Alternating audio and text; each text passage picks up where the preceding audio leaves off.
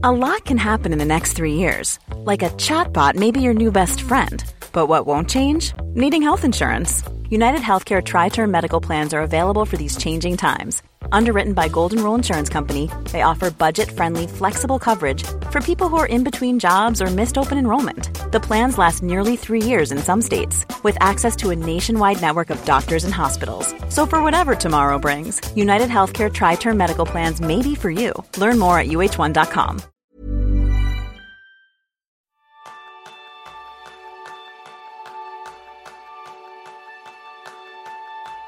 ¿Cuál es el secreto para crear un equipo efectivo? Ese es el tema principal del programa de esta semana, donde aprenderás cómo crear un buen clima laboral y colaborar con eficacia. Bienvenidos a una nueva píldora productiva de Kenso, el podcast en el que descubrirás cómo ser efectivo para vivir más feliz. Soy Quique Gonzalo, maestro en formar parte de equipos de trabajo, de música, de fútbol. Y yo soy Jeroen Sangas, maestro en organizar el trabajo de los demás. ¿Comenzamos? Vamos a por ello, Jerún.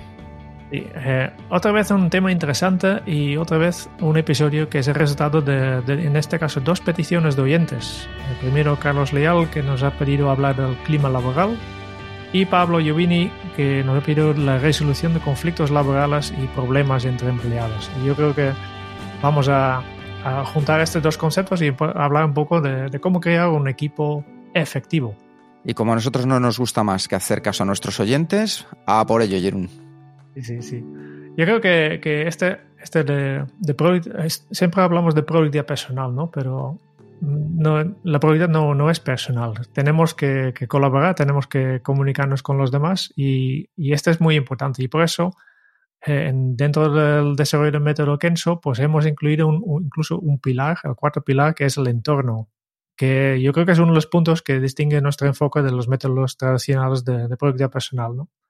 Porque cuando se trata de la efectividad, el, resultado es mucho más que la suma de sus componentes. Yo siempre utilizo el mismo ejemplo, que es un equipo de fútbol que, que contiene 11 superestrellas, en cada, una superestrella en cada posición, pues no tiene por, qué ser el mejor equipo de fútbol. Todos conocemos eh, equipos que se han presentado como, como lo mejor, lo mejor, tenemos los mejores jugadores, pero si ellos entre, entre sí no colaboran bien, que no se comunican bien, pues este equipo tal vez no, no será el mejor equipo. Sí, es cierto. Y de la misma forma. No, no, justo iba a decir que al final un equipo de trabajo eh, viene siendo eso, un sistema complejo donde tenemos que aplicar por un lado tanto la lógica como por otro lado las emociones para mejorar la efectividad.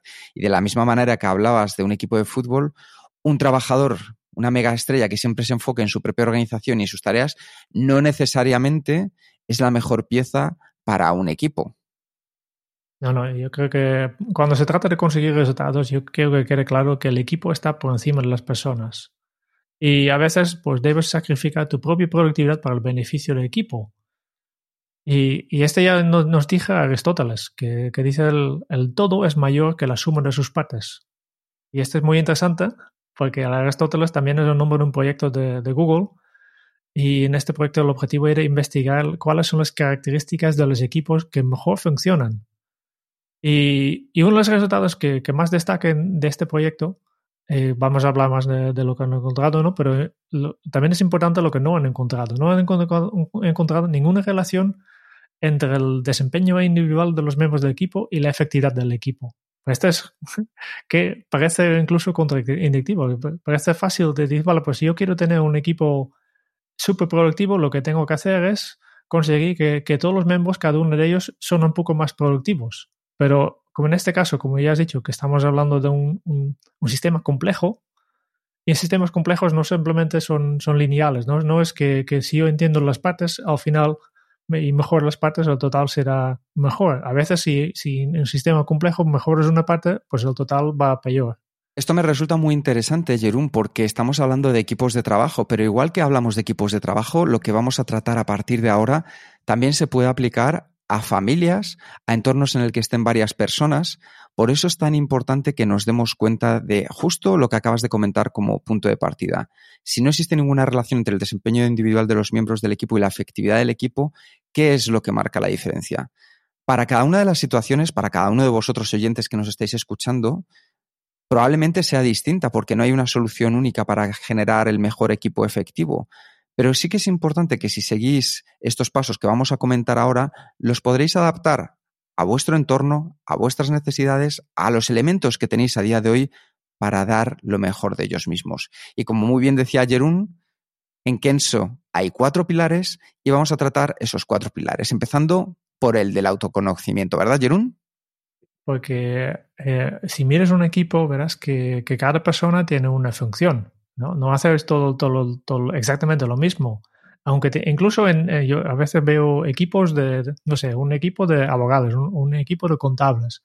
Pero verás, en, las dinámicas dentro del equipo, verás que, hay personas que cogen un, un, un rol u otro, ¿no? Y, y, por eso hay que conocerte muy bien para saber qué roles te encajan mejor. ¿Quién, quién representa, por ejemplo, tu equipo cuando, cuando hay que ir a una reunión con, con otros departamentos? ¿no? Que ese es un rol de, de, un miembro del equipo, que te puede ser contable igualmente que tú, pero coge un otro rol. ¿Por qué coge este rol y tú no? Pues este tiene que ver con tu manera de ser. ¿no? Y, y hay diferentes modelos para, para describir los roles, ¿no? Eh, dos, dos que son bastante famosos. Hay, hay el modelo de roles de Belbin, que, que definen nueve tipos de, de, roles y tú, pues a través de un test también puedes encontrar cuáles son, son, cuáles son tus roles, cuáles te encajan en tu manera de ser. Nosotros obviamente trabajamos con, con Insights Discovery, que, que además de, de, de, roles en equipo, también explica muchas cosas como, de, sobre cómo eres, ¿no? ¿Qué tipo de, qué tipo de persona eres? Porque es importante, porque si te conoces bien a ti mismo y, y también conoces un poco los roles que tienen los, los, otros miembros de tu equipo, pues esta ayuda a, a generar lo que llamamos la seguridad psicológica. Uh -huh. Y es el, el, principal factor de efectividad grupal que, que han encontrado en el proyecto de, de Google. Uh -huh. Vamos a trabajar sobre cómo poder generar este concepto de seguridad psicológica a lo largo de los siguientes pilares del método Conso. Como hemos visto, el primero es el del autoconocimiento. Tan importante hacer el esfuerzo de conocernos a nosotros cómo descubrir cómo son de verdad los demás. Y para ello vamos a seguir con el segundo de los pilares, que es el del propósito. El del propósito, al final lo que tratamos de buscar en este caso es saber que la cultura de un equipo o de una organización está basada en su visión, en su misión, en sus valores. Y la pregunta es, ¿conoces la visión y los valores? Tiene que ser algo que de verdad se note en el día a día. Nosotros vamos a muchas empresas donde a veces te encuentras que tienen eh, a la entrada su misión y luego al tratar con la gente te das cuenta que no la viven, que no la comparten, que no la tienen. ¿Por qué? Porque a lo mejor es algo que no es genuino de las personas que están allí. Por eso es clave que nosotros podamos generar dentro del equipo nuestra visión, nuestra visión, nuestros valores que vamos a compartir. Y a partir de ahí, luego necesitaremos uno o varios objetivos, lo que viene siendo un destino, es decir, qué es lo que queremos alcanzar, a dónde queremos llegar. Y hay tres factores que decía Jerún antes del estudio Google que tienen que ver con el propósito, ¿verdad, Jerún? Sí, primero necesita, eh, que han encontrado que tres factores que son importantes. Primero es el estructura y claridad. Que, está claro dentro del equipo cuáles son los roles, cuáles son los planes y cuáles son los objetivos. Que realmente, y está por escrito. Pensa, piensas que, que sabes que, que, que, hay una persona que, es responsable de, de, la documentación, por ejemplo, pero si esto no es por escrito, pues eh, no funciona bien. Y después, el segundo es impacto. Um, importante también para un equipo de alto rendimiento es que los miembros del equipo tienen la, la, sensación y realmente creen que su trabajo es importante y crea un cambio de verdad. Sí. Y el significado, ¿verdad? Y el significado, efectivamente. El trabajo es, es tiene que ser personalmente importante para los miembros del equipo. Hay que tocarte, hay que sentirte involucrado. Este, si, no, si no ves el significado de, lo que estás haciendo, pues difícilmente se, implican y no tendrás un, equipo efectivo. Y este no tiene que ser algo muy grande, por ese significado y por ese nivel de, lo que tú haces en el equipo. ¿no? Si es un equipo de desarrollo de software, que esta función que estáis creando ahora para la aplicación, que tú veas el sentido de hacer y que, que, ves realmente que este mejora la experiencia para tus usuarios. Claro. Y con esto lo que conseguimos, resumiendo, es que al final estructura y claridad, que cada miembro del equipo sepa qué es lo que tiene que hacer. Significado, que al final cada miembro del equipo sepa para qué lo está haciendo y el impacto, que sepa qué vamos a alcanzar y dónde va a haber un impacto para el equipo, para otras personas o para la organización. Todo eso son los factores clave del estudio de Google. Y, finalmente lo que necesitan es un método para conseguir este, este impacto, ¿no? Y puede ser un método establecido de colaboración, como el Scrum para equipos de desarrollo o, o, algún, método creado y adaptado a las necesidades que, tiene el equipo usando, no sé, reuniones recurrentes que tienen un formato específico em, y herramientas como un Kanban. Y todo ello nos lleva al compromiso. ¿Y cómo llegar al compromiso? Bueno, pues para organizarse y hacer las cosas, los equipos tienen que tener un, compromiso. Y lo primero, los miembros de ese equipo tienen que entender lo que es y lo que no es un compromiso. Compromiso no es consenso. Si esperas que todos estén de acuerdo con una decisión, se van a tardar siglos y al final solo lograremos acuerdos de compromiso grises e inestables. En cambio, podemos trabajar dos cualidades que sí crean compromiso, el apoyo y la claridad. La primera es apoyar emocionalmente la decisión de un equipo, incluso si hubieras preferido una decisión distinta. Esto ya lo decía muy bien Henry Ford. Le decía en una entrevista, dice, usted siempre toma buenas decisiones. Dice, no, no, eso no es verdad. Dice, lo único que hago es que cuando tomo una decisión, hago que esa decisión sea la mejor posible. Pues eso es lo que tenemos que hacer a la hora de apoyar, que incluso si no hemos tomado esa decisión, si hubiéramos preferido otra distinta, apoyemos. Nuestro trabajo, ahí como líderes o como miembros de un equipo, es ayudar a generar el apoyo asegurándonos que el equipo explore todas las opciones. Hablábamos de apoyo en primer lugar y la segunda de las opciones aquí es la claridad. La claridad requerida para el compromiso. En pocas palabras, muchas personas aceptan inicialmente las decisiones del equipo porque o no las entienden o porque de alguna manera creen que no les va a afectar de manera directa. Dos herramientas que ayudan a generar claridad para que podáis poner en práctica. Una es la clarificación del compromiso. Cuando estéis llegando al final de una reunión de toma de decisiones, preguntad exactamente qué hemos decidido hoy. Entonces cogéis, os vais a una pizarra que tengáis, a un flip chart, y donde todos lo puedan ver. Algo donde podáis escribir y todos lo puedan ver. Lo escribís y eso inevitablemente va a estimular el diálogo. ¿Por qué? Pues porque algunos miembros, al responder a esta pregunta, dirán que eso no es lo que creyeron haber acordado. En ese momento es cuando hay que abrir de nuevo el diálogo hasta que todos tengan totalmente claras tanto el contenido como la formulación de la decisión o decisiones que hemos tomado. Y una vez logrado esto, en el que ya sí que todos estamos de acuerdo en que lo que hemos entendido es exactamente lo mismo, lo que debemos eh, utilizar es la comunicación en cascada en la que cada uno de los miembros aceptamos que nos retiramos de esta reunión y vamos a comunicar la decisión a todos nuestros equipos, a todas las personas relevantes y lo hacemos en las mismas condiciones que lo hemos tratado durante la reunión. Como veréis, son dos herramientas muy sencillas pero tremendamente efectivas. Y estas herramientas se aplican a decisiones tácticas específicas y a problemas más amplios que puedan unificar al equipo con el tiempo, como aceptar, por ejemplo, un conjunto de valores, de normas o de metas temáticas de largo alcance a las que nos queremos alinear con decisiones que luego serán menores. Y todo esto que hemos visto en el pilar del propósito nos lleva al siguiente, que es el de la organización. Porque es importante que haya claridad en, quién hace qué tareas. Necesitáis un, lugar central donde podéis todo ver a qué estáis trabajando. No solo en los proyectos, pero también en las tareas rutinarias. ¿no? Y cuanto más transparencia hay en el equipo, cuanto mejor la, colaboración.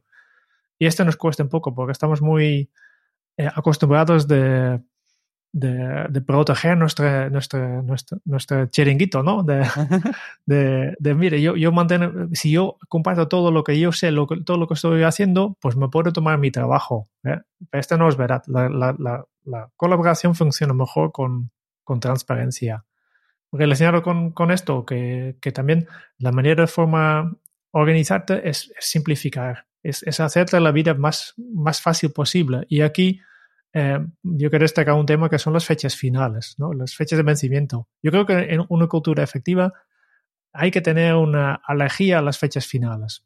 Busca maneras de evitar hacer las cosas al último momento para, para evitar tener que pasar los días apagando fuegos. Eh, yo creo que una, una, crisis, como mucho, debe ocurrir un, un, par de veces al año, uno o dos veces, nada más. Si te, cada día tienes un crisis, pues hay un problema de organización.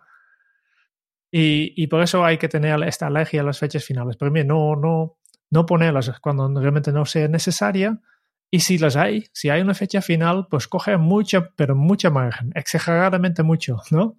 ¿Por qué? Porque no quieres tener, yo, tú, si quieres ser con eficiencia, que quieres trabajar bien, pues hay que trabajar con, con tiempo, sin prisa, con pensando bien, porque muchas de esas emergencias salen justo porque no has pensado bien. Y el último factor de efectividad grupal que, que han encontrado el, el proyecto Aristóteles de, de, Google tiene que ver con este pilar, confiabilidad. Es decir, que los miembros del equipo hacen las cosas a tiempo y cumplen con el alto estándar de excelencia que, que, que tiene la empresa. Muy bien. Este es lo que hay que, hay que hacerlo, ¿no? Que por eso aquí también tiene que ver con, con estas fechas finales, ¿no? De, es una cosa que, he visto muchas veces que en, en, en proyectos, que, que, hay una serie de pasos que se tiene que hacer para cumplir el proyecto mm, ejecutado por diferentes personas y resulta que como, hay tres meses para hacer el, el, el, proyecto, la primera persona espera dos meses, ¿no? Porque hay tiempo de sobra.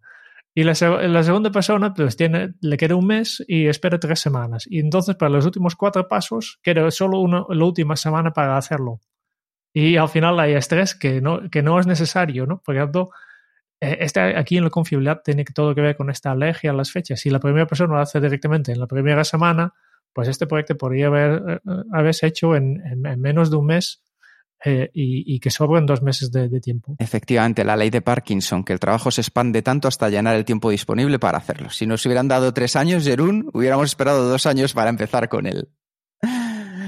Igual que hemos hablado antes de cómo llegar al compromiso, también os vamos a compartir una serie de pasos para cómo crear esa confiabilidad de la que hablábamos. La confianza al final no significa estar familiarizado con las personas o poder predecir lo que harán en situaciones específicas. La confianza se origina desde la vulnerabilidad. Si los miembros de un equipo tienen confianza, no se van a incomodar por sentirse vulnerables, por abrirse saben al final que podrán admitir debilidades y hasta fracasos y no van a ser reprendidos ni castigados por ello. Por eso la confianza basada en la vulnerabilidad depende de que las personas sean capaces de decir la verdad sin tratar de anotarse puntos ni a su favor ni en su contra. El deseo humano de evitar riesgos, como comentaba antes Jerún, y protegerse a sí mismo hace que esto sea mucho más difícil. Y para superar estas rutinas, estas tendencias, estos hábitos que tenemos, tú puedes coger como líder del equipo, como miembro del equipo y dar ejemplo. Porque los, los, primeros que deben de ser vulnerables para que los demás lo sigan después son los líderes. Si tú quieres tomar las riendas, demuestra tu vulnerabilidad. Eso no te hace ni más débil, ni una persona en la que se pueda confiar menos. No, no, al contrario, te hace una persona más segura.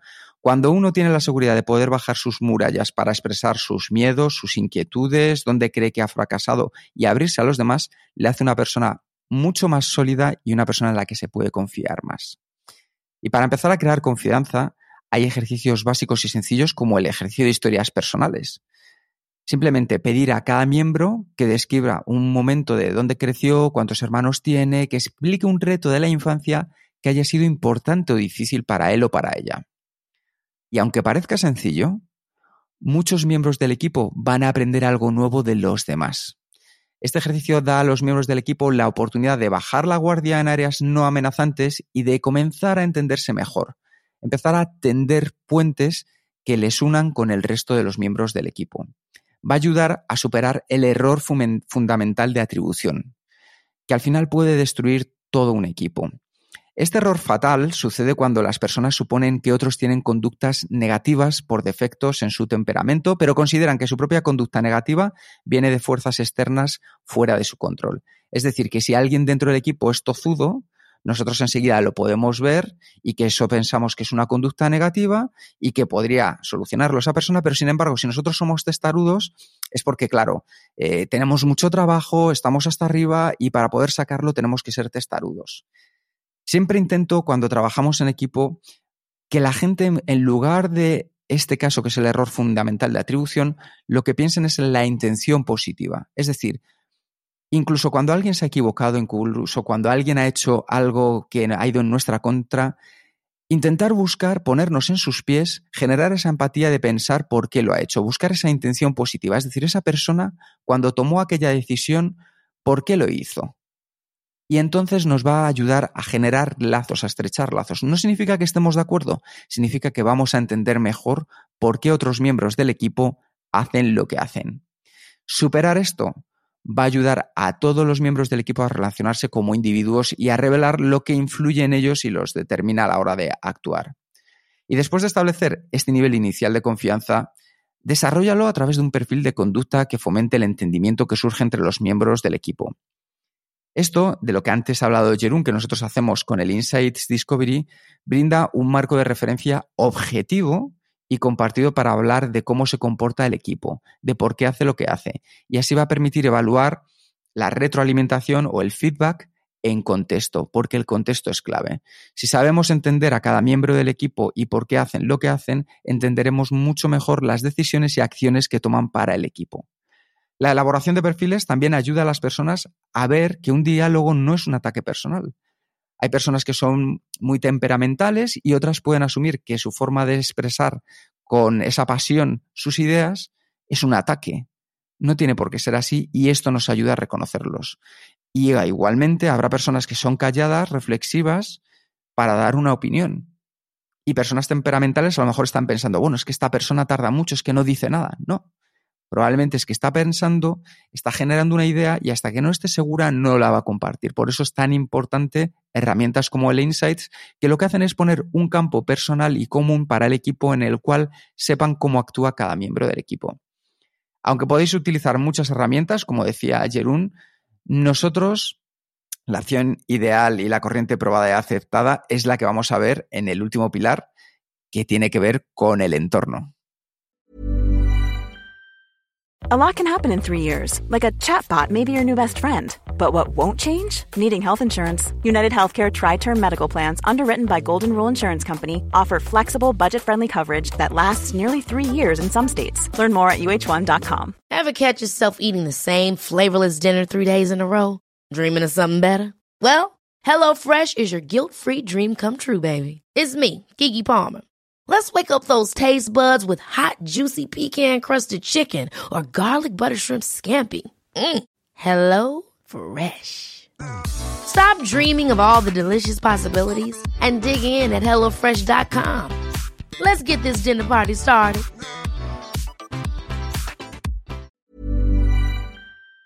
Sí, aquí lo que tenemos que hacer es crear espacios efectivos de colaboración. Y resulta que en muchas organizaciones, pues cada miembro del equipo, cada persona que trabaja aquí tiene un lugar para hacer su trabajo.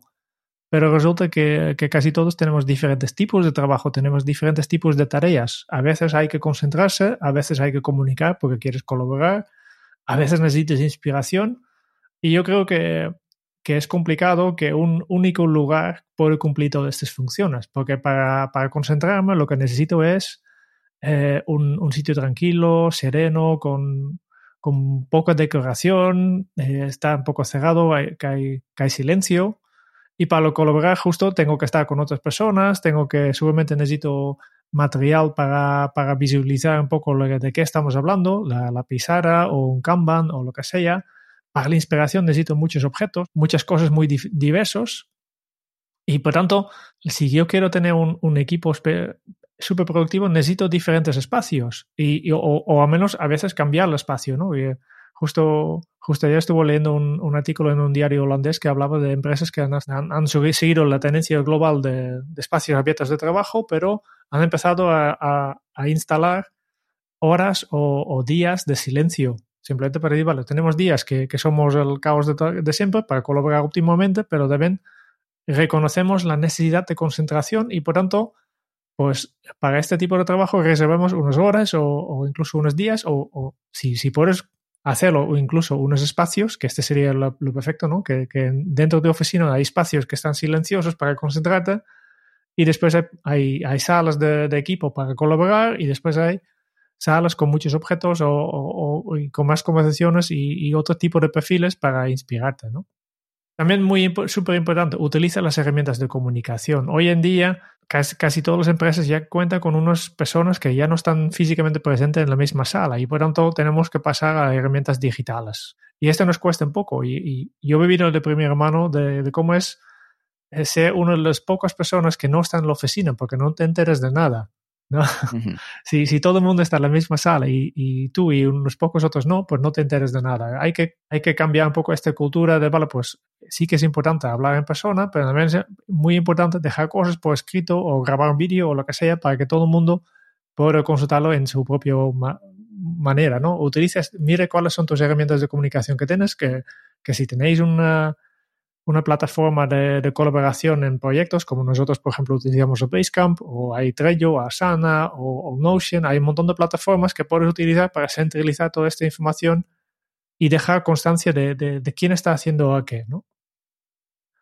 Esta es para la parte más técnica, ¿no? Después, en la parte más eh, de habilidades, pues que, que ya ha mencionado, conoce los perfiles Insight de tus colaboradores, sabe cómo son y, muy importante, adapta tu comunicación verbal y no, no verbal a, sus preferencias. Que no todo el mundo le guste que le, que le toques cuando estás hablando. El contacto físico, por ejemplo, ¿no?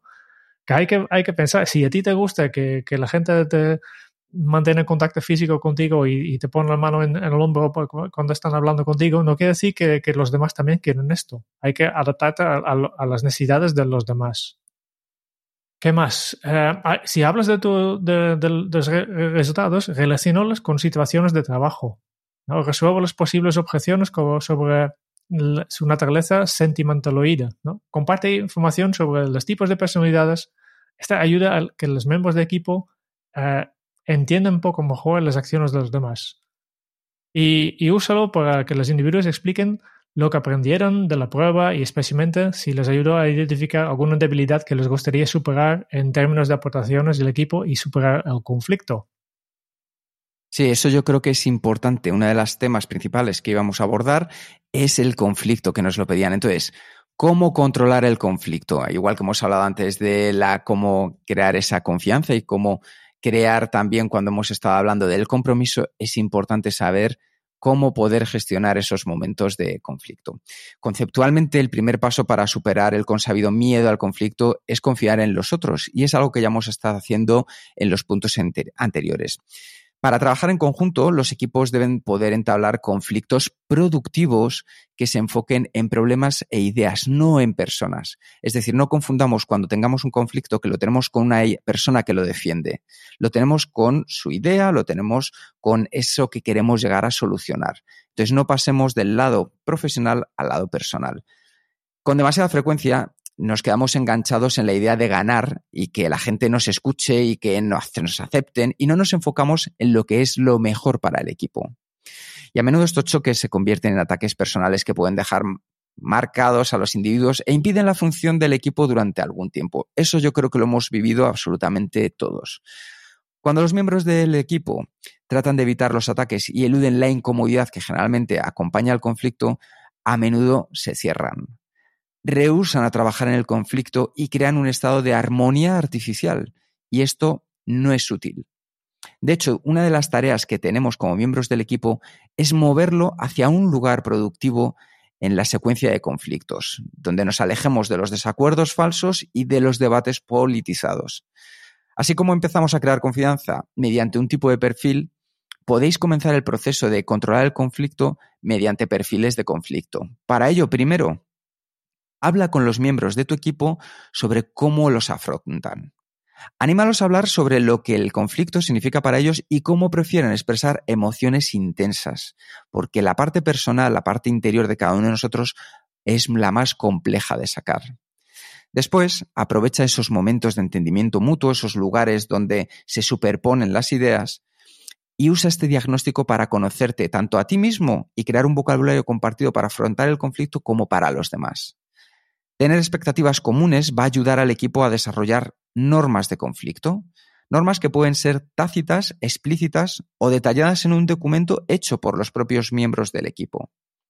E incluso con estas normas, hay momentos en los que tendrás que guiar a las personas al conflicto productivo. Incluso aquellos que dicen que comparten las normas de conflicto del grupo pueden rehuir los desacuerdos intensos. Cuando ocurra un conflicto así, da feedback, retroalimenta al equipo. Aún si es durante la discusión, no importa, hazlo también, porque así vas a confirmar de manera inmediata tanto la discordia como sus respuestas. Es decir, que ambas, la discordia y las respuestas, sean correctas, sean buenas para el equipo. Y en vez de conflicto continuo, lo que vas a buscar son debates activos y controlados sobre problemas claves. Nos olvidamos del conflicto y lo que hacemos es generar ese debate abierto en el cual nosotros controlamos lo que está sucediendo para poder abordar y solucionar entre todos problemas clave que seguramente la suma de todos nosotros tendremos las mejores ideas para poder abordarlo. Para ello tienes que ser empático, busca esas inquietudes subyacentes y alienta a la gente a expresarlas. Orienta los conflictos hacia soluciones útiles, lo que hablábamos al principio, que veamos el impacto, que veamos la solución y que se sientan parte y protagonistas de haber llegado a ello. Y si tu equipo entra en pugna por un problema complicado, analiza las preguntas mediante el modelo de resolución de conflictos. Para ello, primero, Identifica el problema principal del conflicto y los obstáculos que impiden resolverlo. Y como habíamos hecho antes, nos vamos a una pizarra, nos vamos a un flipchart y dibujas un círculo en el centro y en él escribes el problema que queréis resolver. Una vez hecho eso, rodea esa definición del problema de cuatro círculos concéntricos como si fuera una diana. En el círculo más cercano, en el primero, escribe aquellos obstáculos informativos como los hechos que faltan y que bloquean la solución. En el siguiente círculo escribe obstáculos del entorno, esos retos como no tener suficiente espacio o tiempo para poder hacerlo. En el tercer círculo escribe obstáculos de las relaciones y ahí se encontrarán las dificultades que surgen del modo como se relaciona la gente, de manera especial cuando la historia o un contexto mayor produce discrepancias. Y por último, en el círculo más amplio, escribe obstáculos individuales. Identifica aquellos factores que aporten algo a cada círculo y trabajad en conjunto como equipo para romper cada uno de esos círculos externos y así poder resolver el problema principal. Súper interesante. Yo creo que, esta revisión de los cuatro pilares, yo creo que ha sido súper interesante porque no solo hemos hablado un poco de conceptos teóricos, pero también tú, Kike, en cada, cada pilar has eh, aportado unas herramientas súper prácticas que, los equipos ya podrán aplicar, ¿no? Y ya para terminar, nosotros, terminar tal vez un ejemplo en, personal, ¿no? De, cómo colaboramos nosotros, en cómo va en, la casa de Kenzo. Y, para, para, un poco un ejemplo, pues tal vez eh, el mejor ejemplo sería, por ejemplo, la producción de, vídeos de YouTube. Sí, adelante, vamos a por ello. ¿No? Que, que primero, obviamente, aquí detrás hay, hay un montón. Eh, en Kenzo lo primero que hicimos cuando empezamos el Kenzo, primero hemos definido nuestra, nuestra, nuestra misión, ¿no? Nuestro propósito de Kenzo. Que este tenemos los, dos muy claros y, visión y, la misión también, ¿no? Y, hace un tiempo, basándonos en esto, solía la idea de, de, crear vídeos para el canal de YouTube, ¿no? Y obviamente dentro de Kenzo nosotros también nos conocemos muy bien nuestro perfil de insights, que somos bastante similares, pero bien diferentes, ¿no? Estamos en, el mismo cuadrante, pero digamos, para, explicar un poco, yo tocando un poco la, la, la, otra sección más analítica y tú más la, sección creativa. Mm, eso es. Esa, esa, buena, esa, esa buena mezcla que Jerún me pone las bases y yo luego intento rellenarlas, porque si yo tuviera que poner las bases me volvería loco y perdería mucho tiempo. Y él es muy bueno haciendo eso, entonces buscamos esas sinergias. Correcto. Por tanto, si, si, volvemos al, proyecto de, producir un vídeo de YouTube, por ejemplo, lo que primero que yo hizo es pensar un flujo de trabajo para nosotros. Que, ¿Cuáles son exactamente los pasos? Porque es mi parte analítica, ¿no? ¿Cuál es esto? ¿Cuáles, cuáles son los pasos? Em, y, hemos creado la estructura. Luego tenemos, eh, nos comunicamos habitualmente en el día a día a través de Basecamp de forma asíncrona, pero también de vez en cuando tenemos una reunión, eh, un video llamada para, para otros temas. primero también es más personal, ¿no? Y en una de estas reuniones hemos decidido pues, eh, los temas de vídeos que queremos clasificar. Eh, basándonos en intereses que hemos detectado, etcétera. Hemos hecho un análisis y pensado, estos son los vídeos que queremos preparar para este mes. Y luego yo otra vez he creado, utilizando una plantilla que tenemos, he creado el proyecto en Basecamp eh, con las primeras tareas y yo habitualmente pues empiezo un poco con la estructura global, pero después rápidamente lo pasa a Kike, que es más detallista que yo. Yo, yo soy más de grandes líneas, ¿no? Y el Kike podrá afilar un poco el guion, etcétera, ¿no? Si has visto los, los vídeos, pues ya has visto que o, Kiko o yo graban, no, no hacemos juntos porque, porque estamos a distancia, salvo una vez que, hemos estado juntos, pues no. Pues este lleva cada uno a, cabo esto, eh, su, su propia parte. Y después, otra vez, porque la, la, pata más visual eres tú, Kike, pues la persona encargada de editar el vídeo y poner, ponerlo súper chulo, super, eh, con un carácter lo que encuentra, con, con, con, textos, con títulos, otra vez es, tu pata, ¿no? Y finalmente, para, para rematarlo ya, pues eh, al final yo solo simplemente hago una revisión y automatiza un poco la, publicación en, en, las redes sociales y todo esto. Solo es un ejemplo de, cómo colaboramos. Claro, lo importante es que al final, como equipo, lo que hacemos es buscar las sinergias que mejor funcionen, sacando las fortalezas, aprovechándolas para cubrir las necesidades y las debilidades que podamos encontrar en los demás. Entonces, simplemente por resumir, eh, dedicad tiempo a conoceros mejor tanto a vosotros como a empatizar con los demás y entender su situación. A partir de ahí, recordad lo que hemos estado viendo acerca del proyecto Aristóteles, que es importante que haya estructura y claridad para el equipo, significado e impacto. Con eso vamos a generar un compromiso que nos va a llevar a una organización, tener claros los resultados para poder crear confianza dentro del equipo. Y por último, el entorno en el cual vamos a ver que pues, se pueden dar situaciones de conflicto y ya hemos visto cómo dar los pasos para ir solucionándolas. Buen resumen. Eh, con esto ya vamos terminando y yo creo que solo nos queda un, un consejo, un hábito Kenso. Muchas gracias por escuchar el podcast de Kenso. Si te ha gustado, te agradeceríamos que te suscribas al podcast, lo compartas en tus redes sociales o dejes tu reseña de 5 estrellas para ayudarnos a llegar a más oyentes. Y si quieres conocer más sobre Kenso y cómo podemos acompañarte a ti, a tu equipo o a tu organización en el camino hacia la efectividad personal, puedes visitar nuestra web kenso.es. Te esperamos la semana que viene en el próximo episodio del podcast de Kenso, donde Kike y Jerún buscarán más pistas sobre cómo ser efectivo para vivir más feliz. Y hasta entonces, Ahora es un buen momento para poner en práctica un nuevo hábito Kenso. La fortaleza del equipo parte de cada uno de sus miembros. La fortaleza de cada miembro es el equipo. Hasta dentro de muy pronto. Chao.